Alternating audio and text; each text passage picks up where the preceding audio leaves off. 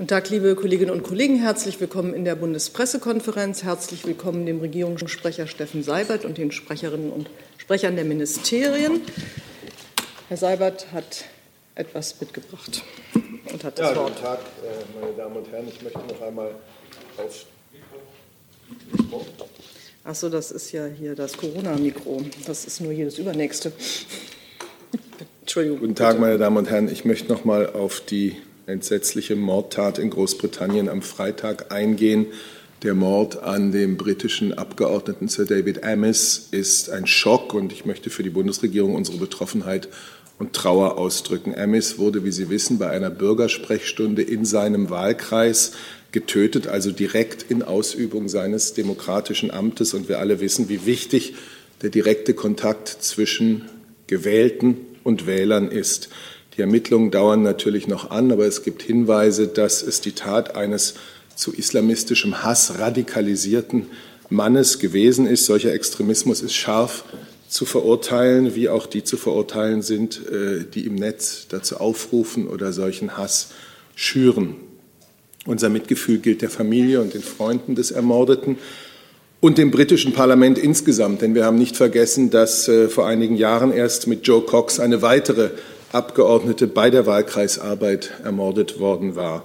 Die Bundeskanzlerin und andere Mitglieder der Bundesregierung, auch der Bundespräsident, haben in der Vergangenheit ja vielfach darauf hingewiesen, dass auch in Deutschland Menschen, die sich auf den verschiedenen Ebenen aktiv für unsere Demokratie einsetzen, Lokalpolitiker und andere, immer häufiger bedrängt werden, verbalen Attacken, auch gewalttätigen Übergriffen ausgesetzt sind, bis hin zum traurigen Tiefpunkt, dem Mord am Regierungspräsidenten Walter Lübcke und äh, alle Demokraten müssen sich dem entgegenstellen, müssen klare Grenzen ziehen, wie politische Auseinandersetzungen zu führen sind und wo inakzeptable Gewalt anfängt. Das wollte ich aus diesem Anlass sagen. Gibt es dazu Fragen? Das scheint mir nicht der Fall zu sein. Hey Leute, politischer Journalismus muss nicht kommerziell oder öffentlich-rechtlich sein. Podcasts müssen nicht durch grässliche Werbung finanziert sein. Jung Naiv ist der beste Beweis dafür. Damit das so bleibt, unterstützt uns einfach finanziell. Danke vorab und jetzt geht's weiter. Ähm, dann habe ich äh, Fragen zum Thema Belarus, Herr Rinke. Ja, eine Frage ans Auswärtige Amt. Ähm, ich weiß, dass die Außenminister jetzt gerade zusammensitzen. Äh, der Außenminister hat ja vorher nochmal gesagt, ähm, dass man Druck auf Fluggesellschaften ausübt, äh, die Migranten aus dem Irak oder aus der Türkei oder über die Türkei nach Belarus fliegt, die dann äh, mutmaßlich abgeschoben werden in Nachbarländer. Können Sie uns da noch ein paar mehr Informationen liefern, welche Fluggesellschaften das sind ähm, und wie man auf die Druck ausüben kann? Ja, vielen Dank für die Frage. Vielen Dank für die Frage, Herr Rinke. Ähm, Sie haben zu Recht darauf hingewiesen, ähm, und ich hatte das am Freitag an dieser Stelle auch schon erwähnt, dass Belarus heute eines der Themen ist, über das die Außenminister der EU sich äh, bei ihrem Treffen in Luxemburg unterhalten werden. Und Sie haben auch äh, bereits darauf hingewiesen, dass der Außenminister äh, sich gegenüber der Presse schon zu diesem Thema geäußert hat. Er hat heute Morgen vor Beginn der, des Treffens ähm, wie folgt äh, sich geäußert, ich zitiere, wir werden uns in, in Europa, wir, werden, wir sehen uns in Europa konfrontiert mit der Tatsache, dass Lukaschenko Flüchtlinge als Instrument benutzt, um Druck auf europäische Staaten auszuüben. Lukaschenko ist nichts anderes als der Chef eines staatlichen Schleuserings und wir sind nicht länger bereit zuzusehen, dass es auch Unternehmen gibt wie Fluggesellschaften, die damit auch noch Geld verdienen, indem sie die Flüchtlinge nach Deutschland oder andere europäische Länder bringen. Und deshalb werden wir darüber reden müssen, dass das Konsequenzen hat für solche Fluggesellschaften und dass wir Sanktionen brauchen, mit denen wir klar machen können, dass wir nicht bereit sind, dieses Gebaren weiterhin zu akzeptieren. Ich glaube, aus den Worten äh, können Sie entnehmen, ähm, dass es um Konsequenzen geht, wie der Außenminister sehr deutlich ähm, erwähnt hat. Welche das konkret sind, darüber werden die Außenminister sich heute austauschen und dem möchte ich an dieser Stelle nicht vorgreifen. Also dürfte ich es trotzdem noch mal probieren. Also man muss ja Vorstellungen haben, äh, was äh, solchen Fluggesellschaften dann drohen könnte. Werden das Landerechte in der EU, die entzogen werden? Also was wären überhaupt, wie sieht der Instrumentenkasten aus? Ich muss Sie da wirklich um Verständnis bitten, Herr Rinke. Ich äh, gehe gerne bei der nächsten Regierungspressekonferenz darauf ein, aber heute kann ich den Beratungen noch nicht vorgreifen. Herr Dacke.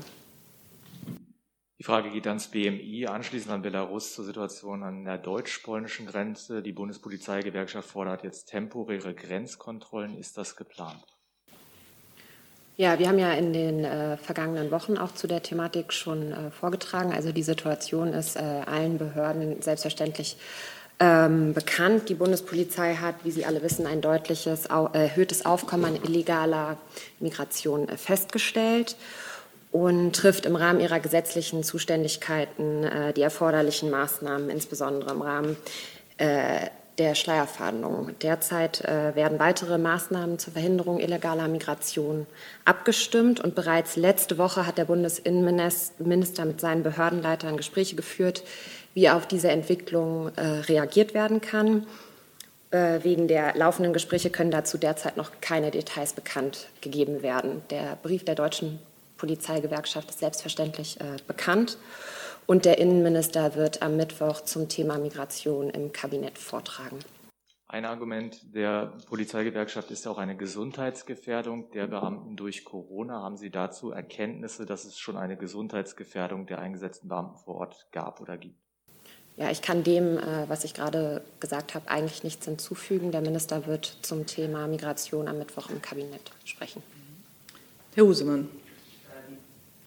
Die Bundespolizeigewerkschaft ähm, hat in diesem Brief vor einem drohenden Kollaps an der deutsch-polnischen Grenze gewarnt. Teilt das BMI diese Sorge?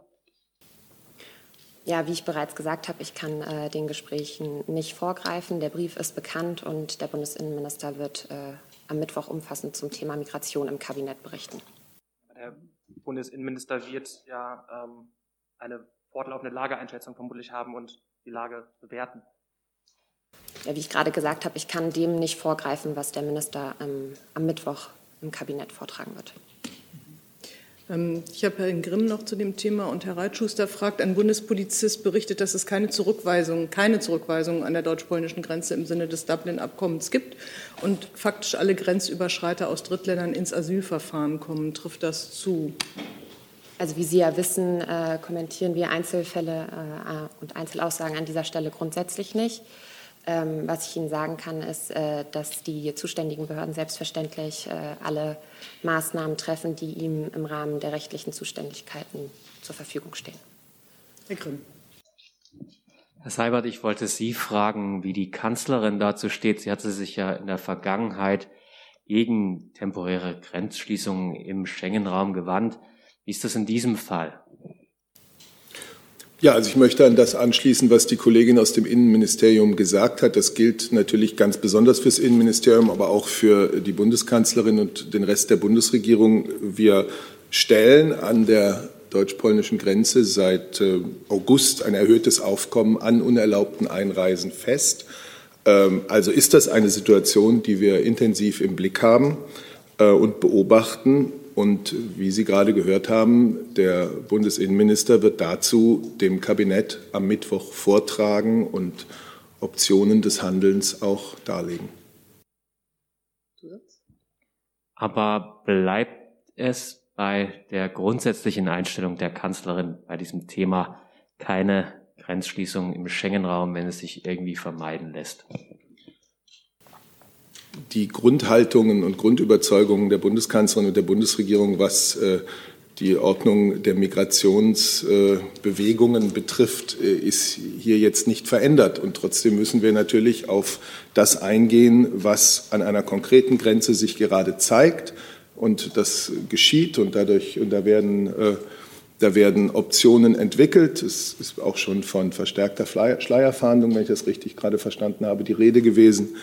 Ähm, man muss auch vielleicht noch mal sagen, es ist ein erhöhtes Aufkommen seit August, aber wir sind ja in keiner Weise in einer Situation ähm, wie 2015, was mancher so anklingen lässt. Frau Buschow, dann Herr Rinke. Ich würde gerne noch mal ans Innenministerium einfach nachfragen nach konkreten Zahlen, wenn von einem Kollaps die Rede ist. Also wie viele sind denn seit August über die deutsch-polnische Grenze gekommen und wie hat sich das vielleicht auch in den vergangenen Tagen oder der vergangenen Woche entwickelt, um da mal die Dimension sich vorstellen zu können? Ja, also wie wir bereits letzte Woche äh, vorgetragen haben, sind äh, seit August ca. 4.500 äh, illegale Grenzübertritte an der Grenze festgestellt worden. Und das ist, um nochmal nachzufragen, kontinuierlich oder gibt es da in den, in den vergangenen Tagen nochmal eine Verstärkung? Also ich kann Ihnen jetzt ad hoc die Zahl äh, sagen, die wir seit August festgestellt haben, weil seit August insgesamt einfach ein erhöhtes Aufkommen äh, aufgetreten ist. Ob wir da gegebenenfalls irgendwie äh, einen kleineren äh, Abschnitt berichten können, das müsste ich prüfen und dann nachreichen. Herr Rinke. Eine Frage, die, glaube ich, an beide geht, sowohl das Auswärtige Amt als auch Innenministerium, und zwar eine Einschätzung des Verhaltens Polens. Ähm, wir haben das ja in der Vergangenheit schon mal gesehen, dass einzelne EU-Staaten, die Außengrenzen haben, Flüchtlinge mehr oder Migranten äh, mehr oder weniger durchleiten. Also alle, die reinkommen, werden darauf hingewiesen, dass sie an der anderen Grenze dann auch wieder das Land verlassen können. Ist das eigentlich die Einschätzung, dass die Polen sich im Moment auch so verhalten? Also dass das quasi auch staatlich ähm, dieser Transfer mit organisiert wird oder ist das allein auf Schleusertätigkeit zurückzuführen? Ja, fange ich an. Frau Wick, wenn Sie ergänzen möchten. Ähm, also für uns ist es selbstverständlich, dass auch in dieser schwierigen Situation, die bewusst von den Machthabern in Minsk, das habe ich äh, mehrfach ausgeführt, herbeigeführt wurde, die internationalen und europäischen menschenrechtlichen und flüchtlingsrechtlichen Standards gewahrt werden müssen. Zu diesen Standards gehören unter anderem das Refoulement-Verbot und auch die Entgegennahme und Prüfung eines Asylgesuchs. Ich verweise dazu auch auf die Aussagen von EU-Kommissarin Johansson, die Transparenz und Aufklärung gefordert hat und ähm, an Polen äh, zugleich das Angebot einer EU-Unterstützung beim Außengrenzschutz äh, erneuert hat. Es ist gut, dass es nun einen Austausch äh, zwischen der EU-Kommission und äh, der Europäischen Grenzschutzagentur einerseits und den polnischen Innenbehörden auf der anderen Seite gibt. Ich kann, ich kann insofern nur ergänzen, dass wir äh, selbstverständlich mit unseren europäischen Partnern, also auch mit Polen, eng zusammenarbeiten und uns abstimmen. Ähm, ansonsten liegen uns über geschilderte Maßnahmen derzeit keine Erkenntnisse vor. Darf, darf ich mal kurz nachfragen? Ähm, auf Frau Sasse, wenn Sie das jetzt so betonen, ähm, beantwortet es aber noch nicht die Frage, welche Rolle die polnische Regierung spielt. Also wenn sie ein Angebot hatte, was EU-seitig gemacht wurde, hat sie das ja anscheinend nicht angenommen. Also ist die Tatsache, dass äh, die Zahlen an der deutsch-polnischen Grenze jetzt steigen, ähm, Resultat eines äh, bestimmten Verhaltens der polnischen Regierung oder ist sie Ihrer Meinung da an der Entwicklung unschuldig? Also Vielleicht kann man an der Stelle nochmal sagen, auch da, Frau Wick, wenn Sie ergänzen möchten, ähm, gerne, ähm, die, die Sicherung und auch die Kontrolle der EU-Außengrenzen, die ist wichtig und die erfolgt im Interesse der gesamten Europäischen Union. Aus dem Grunde habe ich gerade auch auf die Äußerungen von Frau Johansson verwiesen. Äh, der Außengrenzschutz obliegt in erster Linie äh, dem jeweiligen Mitgliedstaat. Und ich habe auch bereits deutlich gemacht, dass im Rahmen jeglicher Grenzschutzmaßnahmen aus unserer Sicht äh, die geltenden europa- und völkerrechtlichen Regelungen eingehalten werden. Auch da verweise ich noch mal auf die laufenden Gespräche zwischen der EU-Kommission und Polen. Der EU-Kommission kommt hier in ihrer Rolle als Hüterin der Verträge eine wichtige Rolle zu. Auch das hat der Außenminister heute Morgen vor, den, vor Beginn der Gespräche in Luxemburg noch mal deutlich gemacht.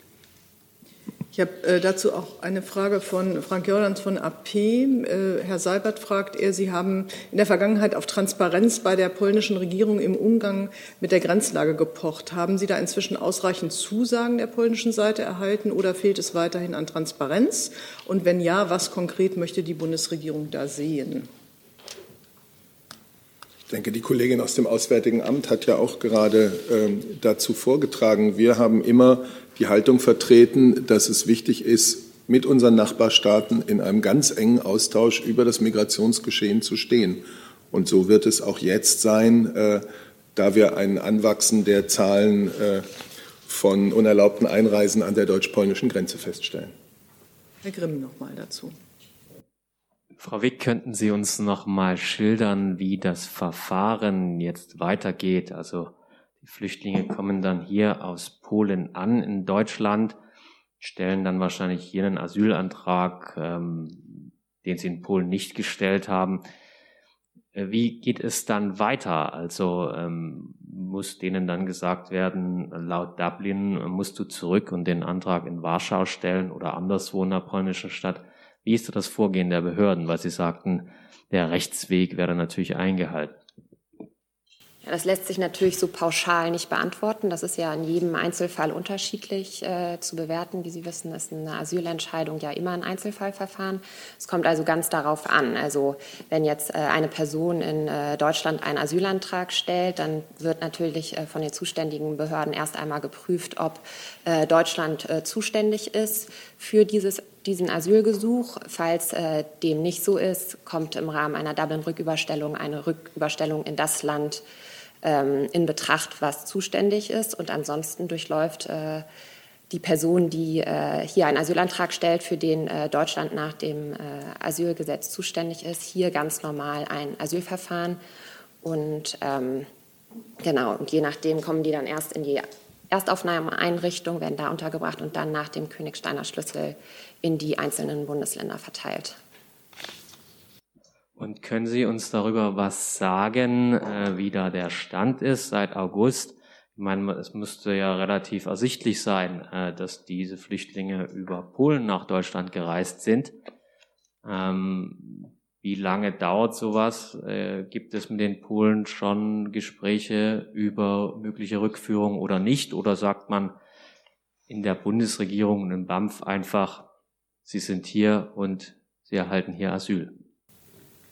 Also ja, wie ich gerade schon äh, erläutert habe, ist das natürlich irgendwie nicht so pauschal zu beantworten, sondern kommt ganz auf den Einzelfall an. Äh, wir arbeiten natürlich mit den polnischen äh, Partnern zusammen und sobald eine Dublin-Rücküberstellung in ein anderes europäisches Land, also auch nach Polen in Betracht kommt, ähm, wird das umgesetzt und ansonsten läuft das äh, Asylverfahren hier in Deutschland. Ich würde bei dem Thema so langsam jetzt zum Ende kommen. Herrn Jessen habe ich noch auf der Liste, Herrn Rinke habe ich noch auf der Liste, Herr Reitschuster hat noch eine Frage nachgeschoben. Gibt es noch weiteren Bedarf dazu zu fragen? Dann Herr Jessen. Äh, Frau Wick, eine Verständnisfrage. Wenn ich richtig verstanden habe, sagten Sie, äh, wenn der Innenminister dem Kabinett äh, Bericht erstattet habe, werde es einen Beschluss geben, richtig? Ähm, kann der Innenminister in der Frage nicht selbstständig äh, äh, handeln und entscheiden? Das ist doch seine Ressortzuständigkeit. Warum bedarf es da eines Kabinettsberichts und Beschlusses? Oder habe ich Sie falsch verstanden? Also zu einem Kabinettsbeschluss habe ich nichts gesagt. Der Minister wird dazu vortragen. Aber äh, zu Ihrer anderen Frage, wie Sie wissen, hat ja jetzt gerade Bundestagswahl stattgefunden. Das heißt, äh, es wird sich demnächst eine äh, neue Regierung bilden, sodass der Bundesinnenminister so weitreichende Entscheidungen nicht ohne das Kabinett äh, treffen möchte, falls Entscheidungen dann ergriffen werden müssen. Die Logik ähm, erschließt sich nicht. Es ist richtig, es kommt eine neue äh, Regierung zustande, aber warum denn dann noch den abwarten, bevor er handelt, den Bericht an die alte Regierung?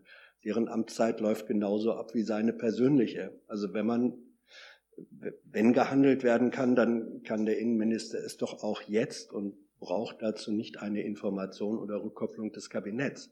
Die Logik im Zusammenhang mit der Wahl sehe ich da nicht. Warum handelt er nicht jetzt direkt? Ja, also ich habe meinen Ausführungen eigentlich nichts hinzuzufügen. Herr Rinke. Ja, eine Bitte an Frau Wick. Ähm, zu den Rücküberstellungen. Können Sie uns vielleicht dann noch nachliefern, wie viele Anträge auf Rücküberstellung denn dann an die polnische Seite seit August schon gestellt wurden. Also wenn Sie zum Einzelfall das prüfen, müsste ja trotzdem eine Zahl verfügbar sein, ob es das überhaupt gab. Oder ist das aus irgendwelchen politischen Gründen im Moment gar nicht gewollt, ähm, Flüchtlinge oder Migranten nach Polen zurückzuschicken? Ja, also falls ich Ihnen da eine Zahl äh, geben kann, dann mache ich das natürlich. Dann habe ich äh, noch mal Herrn Reitschuster, der auf einen dreiseitigen Brief der Polizeigewerkschaften an Minister Seehofer verweist. Darin stehe, es drohe eine neue Massenzuwanderung. Ähm, schreibt Herr Reitschuster, hat der Minister den Brief bekommen und wie reagiert er? Ähm, also ich glaube, die Frage habe ich gerade schon äh, beantwortet. Also der Brief ist bekannt und der Minister wird zum Thema Migration äh, im Kabinett am Mittwoch vortragen. Dankeschön. Dann würden wir das Thema jetzt auch verlassen und ähm, kommen vielleicht zum Thema Energie. Da hatte ich von Ihnen Wünsche sozusagen. Andrea Maurer, ZDF, ähm, an das Bundeswirtschaftsministerium eine Frage ähm, die hohen Energiepreise. Planen Sie da jetzt äh, sozusagen kurzfristige Abhilfe ähm, oder wie schauen Sie als Ministerium auf diese steigenden Energiekosten für die Bürger? Ja, die Frage haben wir, Verzeihung, die Frage haben wir ja schon hier auch äh, ausführlich beantwortet. Äh, zum einen wurde ja die EEG-Umlage oder ist die EEG-Umlage gesunken äh, für 2022. Der Minister hat auch vorgeschlagen, äh, die EEG-Umlage gänzlich äh, abzuschaffen. Und ein weiterer Vorschlag des Ministers war ja, dass nochmal an das Wohngeld rangegangen, herangegangen wird. Äh, kann natürlich nicht Dinge allein entscheiden. Direkt ein Eingriff äh, in äh, die Gaspreise, in die Beschaffungsordnung, die ist äh, nicht geplant, weil es einfach nicht möglich ist. in Deutschland ist es so, dass die Großhandelspreise den Markt bilden. Also ein Eingriff staatlicherseits ist nicht nur nicht üblich, sondern ist auch rein rechtlich nicht möglich. Gut, dann geht es da bei Ihnen weiter. Ja, Daniel Prager, die Hauptstadtstudio. Ich würde ähm, konkret zu Diesel gerne nachfragen wollen, sowohl ans BMWI als auch ans Verkehrsministerium. Ähm, soll ich gerade warten oder?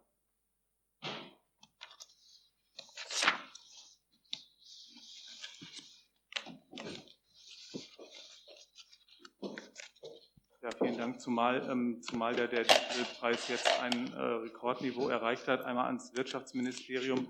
Ähm, für welche Branchen ist das besonders problematisch und inwiefern ähm, sollte man da staatlicherseits ähm, äh, handeln?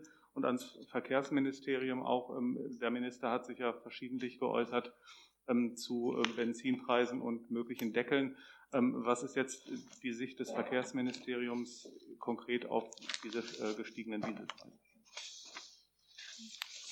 Ähm, würde ich beginnen ähm, zu den Benzinpreisen oder zu den Dieselpreisen. Da ist ja die angesiedelte, beim Bundeskartellamt angesiedelte Markttransparenzstelle für Kraftstoffe zuständig. Also wenn die Preise in eine Höhe schießen, die äh, in der Markttransparenz nicht mehr ähm, nicht mehr vertretbar sind, kann da eingegriffen werden. Rein staatlicherseits äh, wird zumindest was die Deckelung des, Dieselpreises von unserer Seite ist dazu nichts zu sagen. Und zu den Branchen, das kann ich Ihnen exakt jetzt auf die Branche nicht sagen, das kann ich Ihnen zuliefern.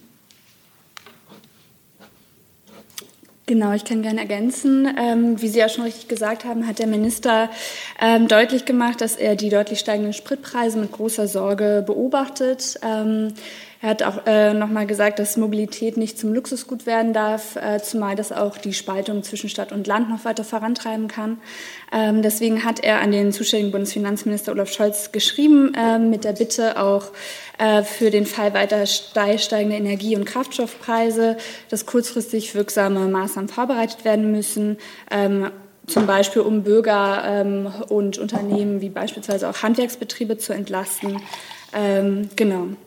Und äh, wie auch schon gesagt, die Europäische Kommission hat äh, das Thema ja auch ebenfalls in den Blick genommen und äh, da verschiedene Maßnahmen vorgeschlagen, ähm, zum Beispiel auch durch begrenzte Absenkung von äh, Steuern und Abgaben oder Unterstützungsmaßnahmen. Ähm, genau, und auch Frankreich und Spanien haben da schon Entlassungsmaßnahmen äh, quasi vorbereitet oder beziehungsweise reagiert. Und auch Deutschland müsse sich, so sagt der Minister, auf den weiteren Anstieg der Energiepreise vorbereiten, ähm, sodass man dann etwa bei einem Anstieg äh, des Benzinpreises über die 2-Euro-Marke auch schnell handeln könne. Und äh, eben Ziel, Ziel ist es, äh, äh genau, die eben Maßnahmen zu entwickeln, mit denen man kurzfristig ähm, für den Fall weiter steigender Energie- und Kraftstoffpreise handeln kann.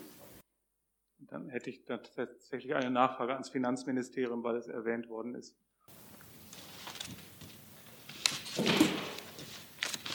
Kann ich vielleicht mal äh, in, an, an, die Kolleginnen und Kollegen, die uns äh, zuschauen, sagen, bitte schicken Sie Ihre Fragen nicht zweimal und dreimal. Ich sehe die schon. Äh, die kommen nicht schneller dran. Ich habe nur weniger Übersicht, wenn sich das hier häuft. Ja, vielen Dank ans Finanzministerium. Dann nochmal die Frage, weil Sie ja erwähnt wurden von der Kollegin des Verkehrsministeriums. Inwiefern ähm, gedenkt denn das Finanzministerium auf diese ähm, Vorschläge, Wünsche äh, zu reagieren oder hat das bereits getan? Bereiten Sie was vor, ähm, Ad-Hoc-Maßnahmen gegen steigende ähm, Benzin- und Dieselpreise? Ich kann Ihnen dazu sagen, dass äh, wir uns wie üblich natürlich im Austausch äh, zwischen den Ressorts zu aktuellen Themen befinden. Ich kann aber auch gerne noch mal auf die Sachlage ähm, hinweisen, nämlich dass der Energiesteueranteil ähm, seit dem Jahr 2003 unverändert ähm, geblieben ist und also ähm, die Steuersätze für Benzin und Diesel sich eben nicht verändert haben seit 2003. So, jetzt habe ich hier ähm, Herr Rinke noch dazu, ne?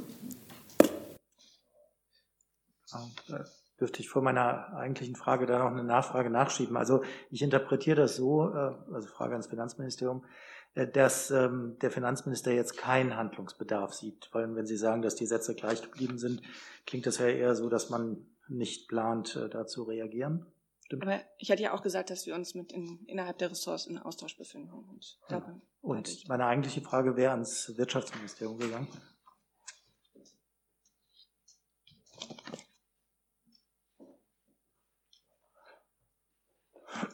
Und zwar nach, nochmal die Frage nach den Gasspeichern und der Befüllung, die ja auch letzte Woche schon mal eine Rolle spielte.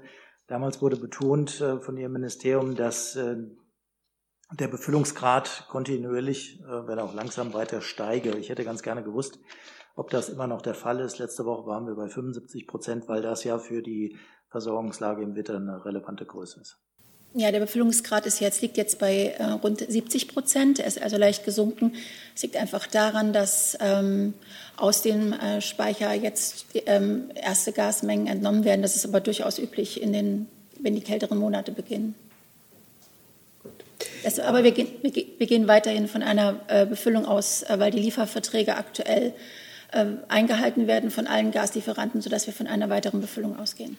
Aber auch bei den sinkenden ähm Befüllungen gehen Sie von einer sicheren Versorgungslage für den Winter aus oder? Wir gehen weiterhin von einer sicheren Versorgungslage aus. Wir hatten, das hatten wir, glaube ich, auch schon mal erwähnt, ähm, ungefähr sogar ja ungefähr den gleichen Wert 2015 äh, und ähm, da war der Winter auch ähm, hart und ähm, also der war der Winter hart, aber die Versorgungssicherheit war gewährleistet. Jetzt habe ich von außen dazu noch eine Frage äh, von der, zu den Gaslieferungen aus Russland von der Kollegin Kotliarowa von RIA Novosti Deutschland.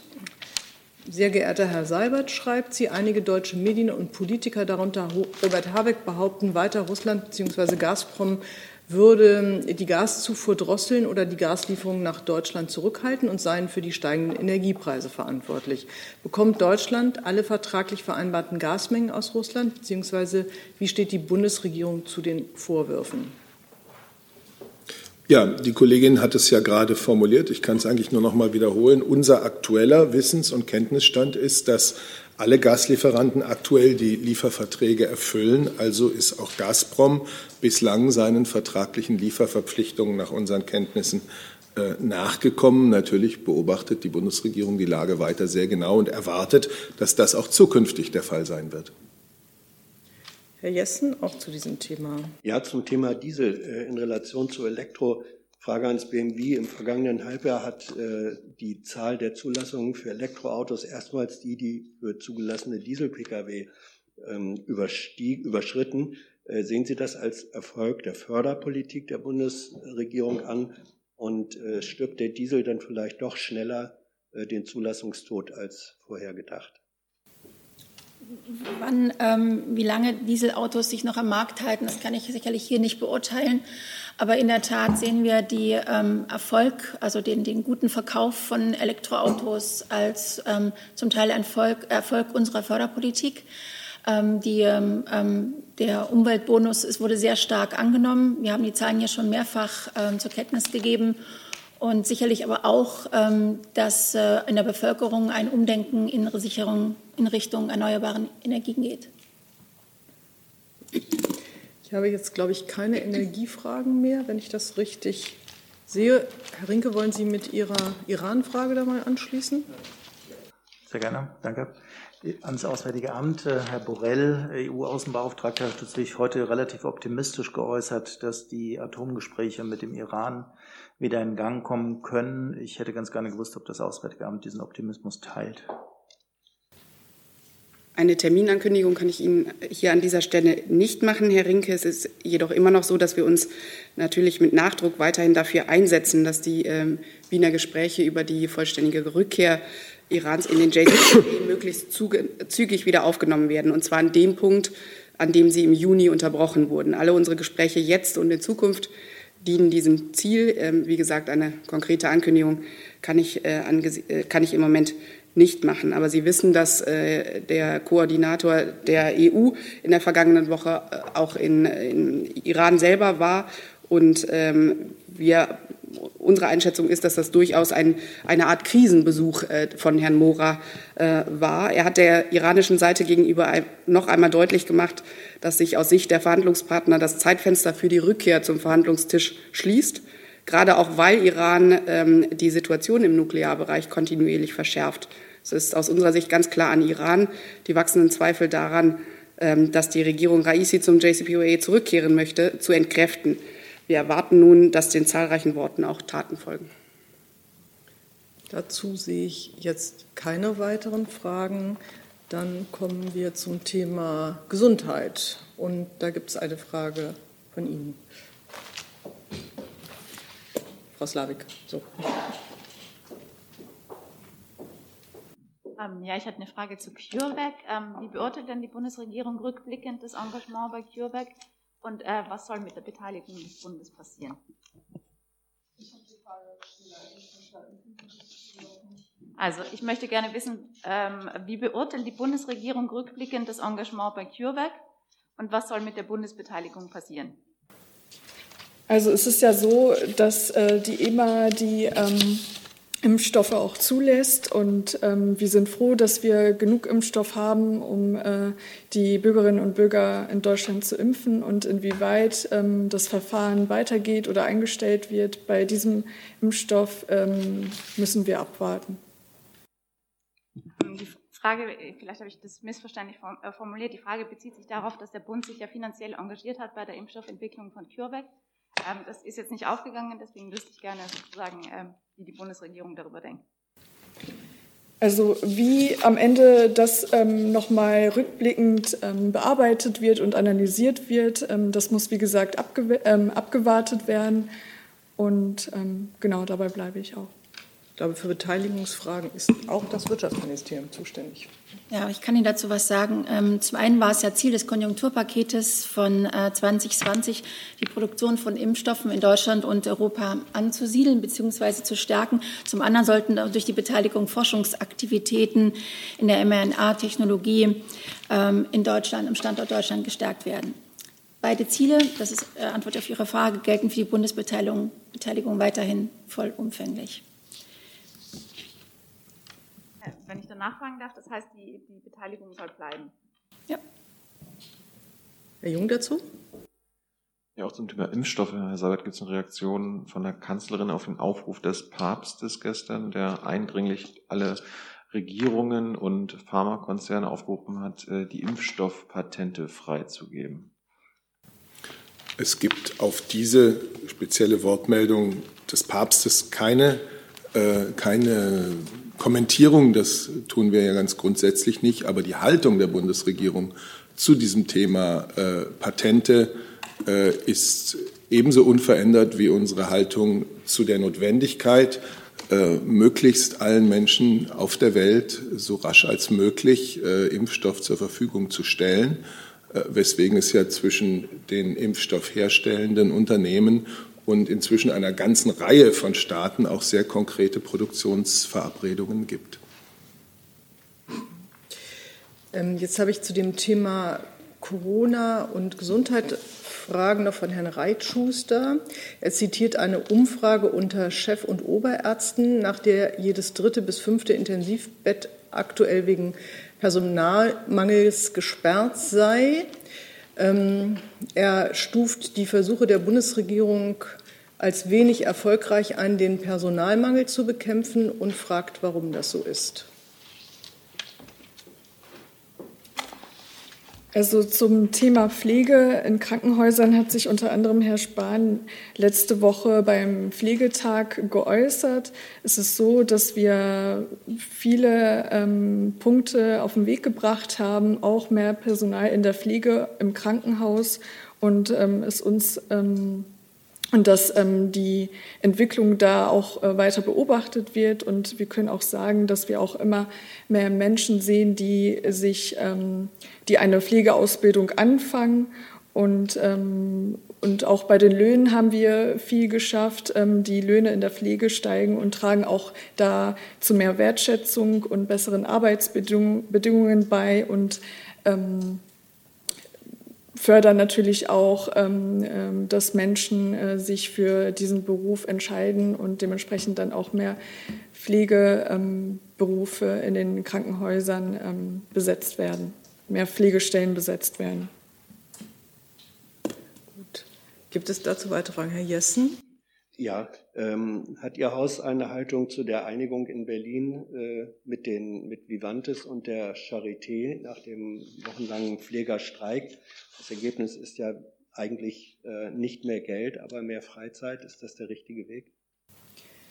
Also ähm, hier geht es ja speziell um Berliner Krankenhäuser und ähm, zum Beispiel das Pflegepersonalstärkungsgesetz war ein wichtiger Schritt, um die Pflege und Betreuung der Patientinnen und Patienten äh, weiter zu verbessern.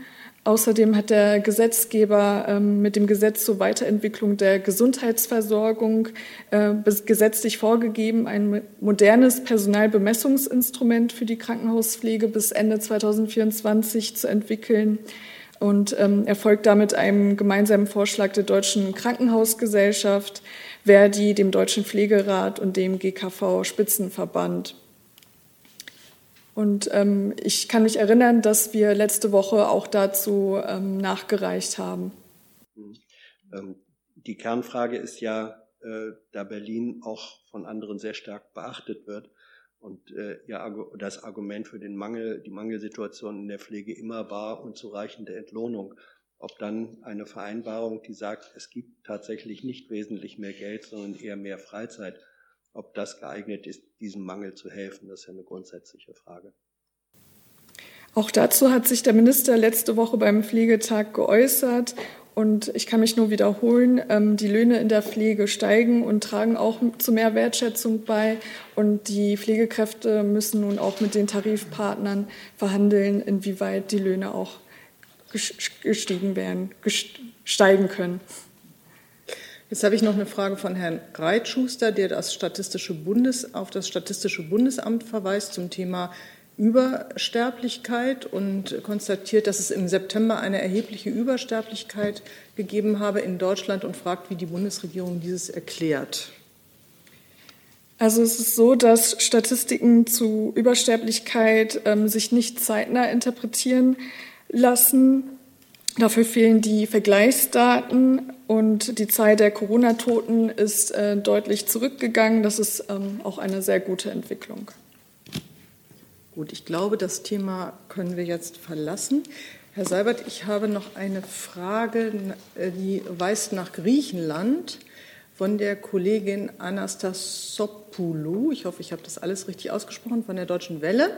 Die fragt nämlich, ob der Besuch von Frau Merkel in Athen ähm, auf Einladung von äh, Premierminister Mitsotakis, ob Sie das bestätigen können.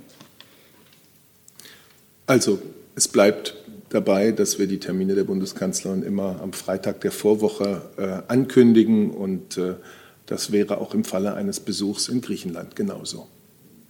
Okay, dann hat Herr Jung noch ein anderes Thema. Thema Ortskräfte. Ähm, Gibt es da aktuelle Zahlen zu den ähm, Geflüchteten aus Afghanistan und äh, nach Deutschland evakuierten Menschen aus der vergangenen Woche oder die aktuellen Zahlen von heute? Welche Unternehmungen gibt es? um Ausreise und Aufnahme zu beschleunigen. Das fragt auch Herr Lücking von ND der Tag.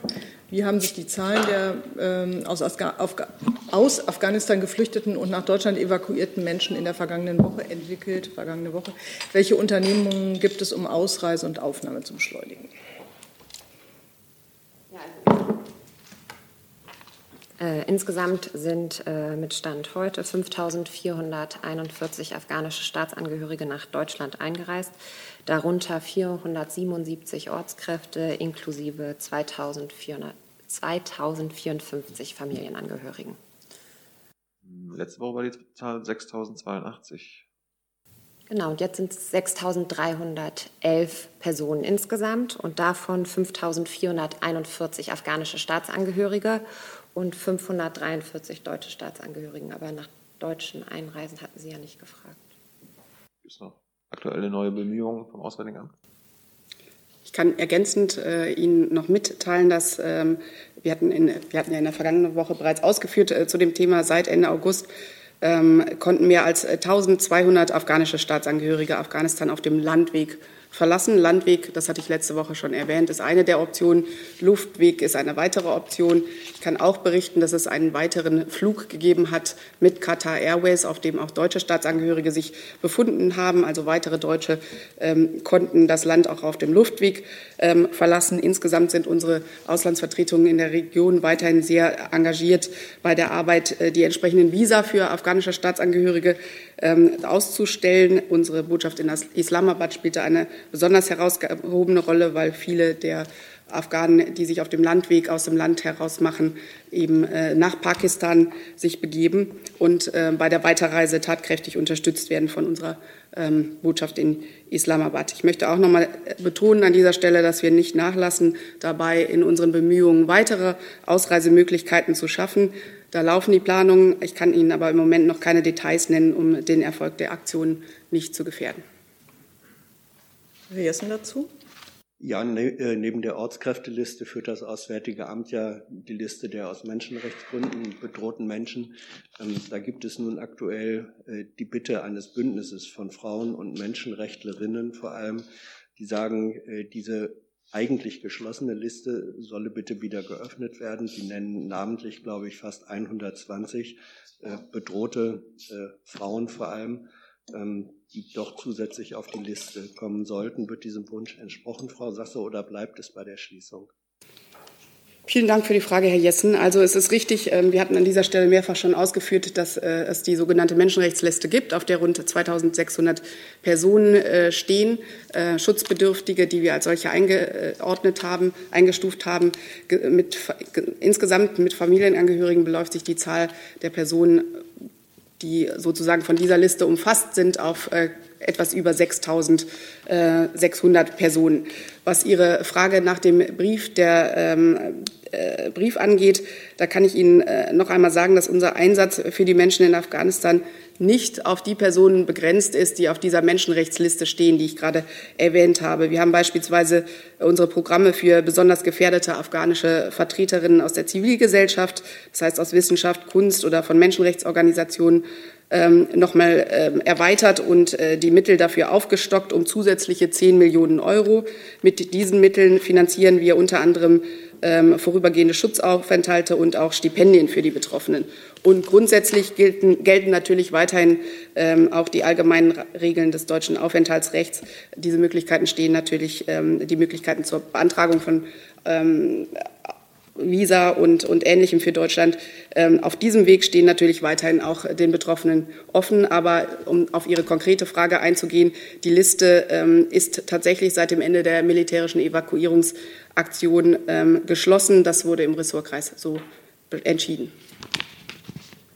Noch eine Nachfrage? Ja, ähm, welche Chance haben, ja, ja, welche Chance haben dann diese namentlich äh, genannten und identifizierbaren äh, knapp 120 äh, bedrohten Frauen sozusagen in den Schutz oder unter den Schutzschirm zu geraten, wenn die Liste geschlossen ist? Ich habe gerade ausgeführt, welche Möglichkeiten es gibt und hier, hier an dieser Stelle über Chancen einzelner Personen ähm, zu spekulieren, ähm, halte ich für äh, nicht angebracht.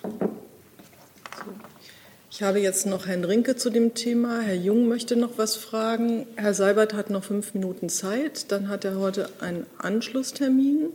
Ich habe noch eine Frage von Herrn Jordans zur Medienfreiheit. Und Herr Jung hat, glaube ich, eine Frage noch zur Beförderung.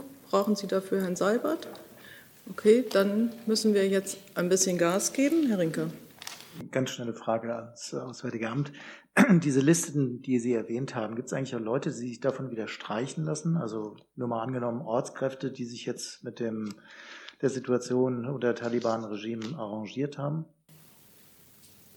Was konkrete Fälle angeht, müsste ich Ihnen da die, Anku äh, die, die äh, Auskunft nachreichen. Es ist aber tatsächlich so, dass diese Listen regelmäßig abgeglichen werden, auch mit Blick auf Doppelungen, die äh, möglicherweise aus anderen Gründen entstehen. Und äh, das heißt, äh, die Listen werden kontrolliert und teilweise tatsächlich äh, reduziert, ähm, weil wegen Doppelungen und Ähnlichem. Aber was Ihre konkrete Frage angeht, müsste ich die Antwort nachreichen. Gut, können wir das Thema wechseln? Dazu noch? Kurze schnelle Lernfrage. Sie haben, uns jetzt endlich die Zahlen genannt, wie viele auf der Menschenrechtsliste stehen und dass die geschlossen ist. Ist die Liste der Ortskräfte auch geschlossen und wie viele stehen da drauf mit Familien? Dazu hat die Federführung ja das äh, BMI. Ähm, insgesamt kann man, glaube ich, an dieser Stelle sagen, ähm, dass sich da die Zahl immer wieder aus unterschiedlichen Gründen, die wir an dieser Stelle schon mehrfach erwähnt haben, äh, teilweise immer wieder verändert. Ähm, insgesamt, äh, Frau, Frau Weke, möchten Sie sagen, welche, wie es aussieht mit den Zahlen? Ähm, ja, genau. Also wie Frau Sasse gerade schon angedeutet hat, ähm, ist die Ortskräfteliste ähm, nicht abgeschlossen. Ähm, und im Gegensatz zu äh, früheren Annahmen, dass sich äh, bei den Ortskräften um rund 70.000 äh, Personen handeln könnte, ähm, gehen wir von 4.300 Personen mit äh, ihren Kernfamilien circa 18.000 äh, Personen aus. Woher kommt dieses Delta?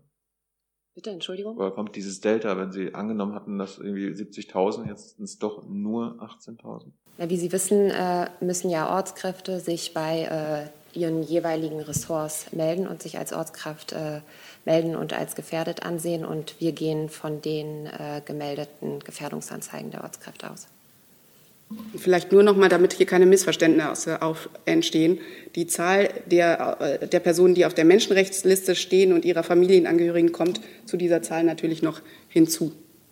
Und wie gesagt, die Zahl verändert sich auch weiterhin immer wieder. Kann noch jemand sagen, wie man mit Ortskräften umgeht, die in Kabul Papiere verloren haben? Das fragt Herr Lücking. Zur Lage in Afghanistan kann ich. Okay. Ähm, dann können wir das Thema verlassen. Äh, Herr Jordans äh, fragt Sie, Herrn Seibert, äh, und bezieht sich auf die Mediengruppe von Ippen und deren Investigativredaktion. Die wirft ihrem Verleger vor, gegen die Publikation einer Recherche zur Bildzeitung interveniert zu haben, schreibt er, und dadurch die Unabhängigkeit der Berichterstattung gestört zu haben. Neue Details zu dem Fall mussten gestern offensichtlich den Umweg über die New York Times gehen. Um das Licht der Welt zu erblicken, sieht die Bundesregierung die journalistische Freiheit in Deutschland eingeschränkt, wenn es um mächtige Personen im Mediengeschäft geht. Also diesen Vorgang habe ich für die Bundesregierung nicht zu kommentieren. Hey Leute, kurzer Hinweis. Wir stellen ja alles, was wir produzieren, kostenlos ins Netz. Ohne Kommerz. Wir können das nur, weil ihr unsere finanziellen Supporter seid. Das funktioniert seit Jahren und so soll es bleiben. Jeder Euro zählt, per Überweisung oder PayPal. Schaut einfach in die Podcast-Beschreibung und jetzt geht's weiter. Dann haben wir noch Herrn Jung. Hier war letzte Woche ja schon das Thema Operation Abendsonne und die Beförderung äh, in den Ministerien. Da kam jetzt raus, dass Herr Braun, Kanzleramtsminister Braun, seine Ministerkolleginnen per Brief ermahnt hat, auf Beförderung und Ausschreibung für neue Projekte zu verzichten. Herr Sabat, wie kam jetzt das zustande? Haben Sie selbst, hat das Kanzleramt selbst gemerkt, dass da jetzt einiges aus dem Ruder gelaufen ist? Also, Sie fragen sehr suggestiv. Äh, hier mal die Fakten. Ich kann Ihnen den Versand des Schreibens äh, des Chefs des Bundeskanzleramts, Minister Braun, bestätigen. Das ist ein Hinweis an die Empfänger dieses Schreibens vor dem Hintergrund der anstehenden Zeit dass die Bundesregierung eine geschäftsführende Bundesregierung ist. Und Sie wissen, das beginnt mit der Konstituierung des neuen Deutschen Bundestages Ende dieses Monats. Es soll sichergestellt werden, dass eben eine künftige Bundesregierung nicht durch Personalmaßnahmen unangemessen präjudiziert wird. Zu Einzelheiten des Schreibens kann ich mich hier nicht weiter äußern. Ich will nur noch mal, weil Sie da so einige Behauptungen in den Raum gestellt haben, sagen, es ist ja, und das gilt jetzt für die Zeit vor der Geschäftsführung, also die Zeit, die der Brief des Ministers nicht betrifft, ist ja sehr zu unterscheiden zwischen Dienstpostenbesetzungen und Beförderungen. Es sind immer die Ressorts, die für Einzelentscheidungen äh, sozusagen äh, die Ressorthoheit haben. Aber ähm, wie gesagt, den, den, die Tendenz Ihrer Frage kann ich so nicht bestätigen. Ich habe keine weiteren Fragen mehr auf meinem Zettel. Dann Es noch ein anderes Thema? Oder? Ja. Ähm, ans, ans, Auswärtige Amt, äh, wie bewerten Sie die ausgesprochenen Todesurteile der Hamas im Gazastreifen? Die Antwort auf diese Frage würde ich Ihnen gerne nachreichen, Herr Jung. Dann, ich habe aber noch dann, eine Nachreichung kurz äh, für, so, gerne. für Herrn Rinke. Ähm, Ihnen kann ich sagen, Herr Rinke, dass uns bisher keine Fälle bekannt sind, in denen sich Personen von der schutzbedürftigen Liste haben streichen lassen. Kann aber natürlich sein, dass Sie andere Möglichkeiten der Ausreise aus Afghanistan genutzt haben. Dann danke ich allen für Ihr Kommen, den Gästen, den Kollegen und Kolleginnen und schließe die Pressekonferenz. I'm thinking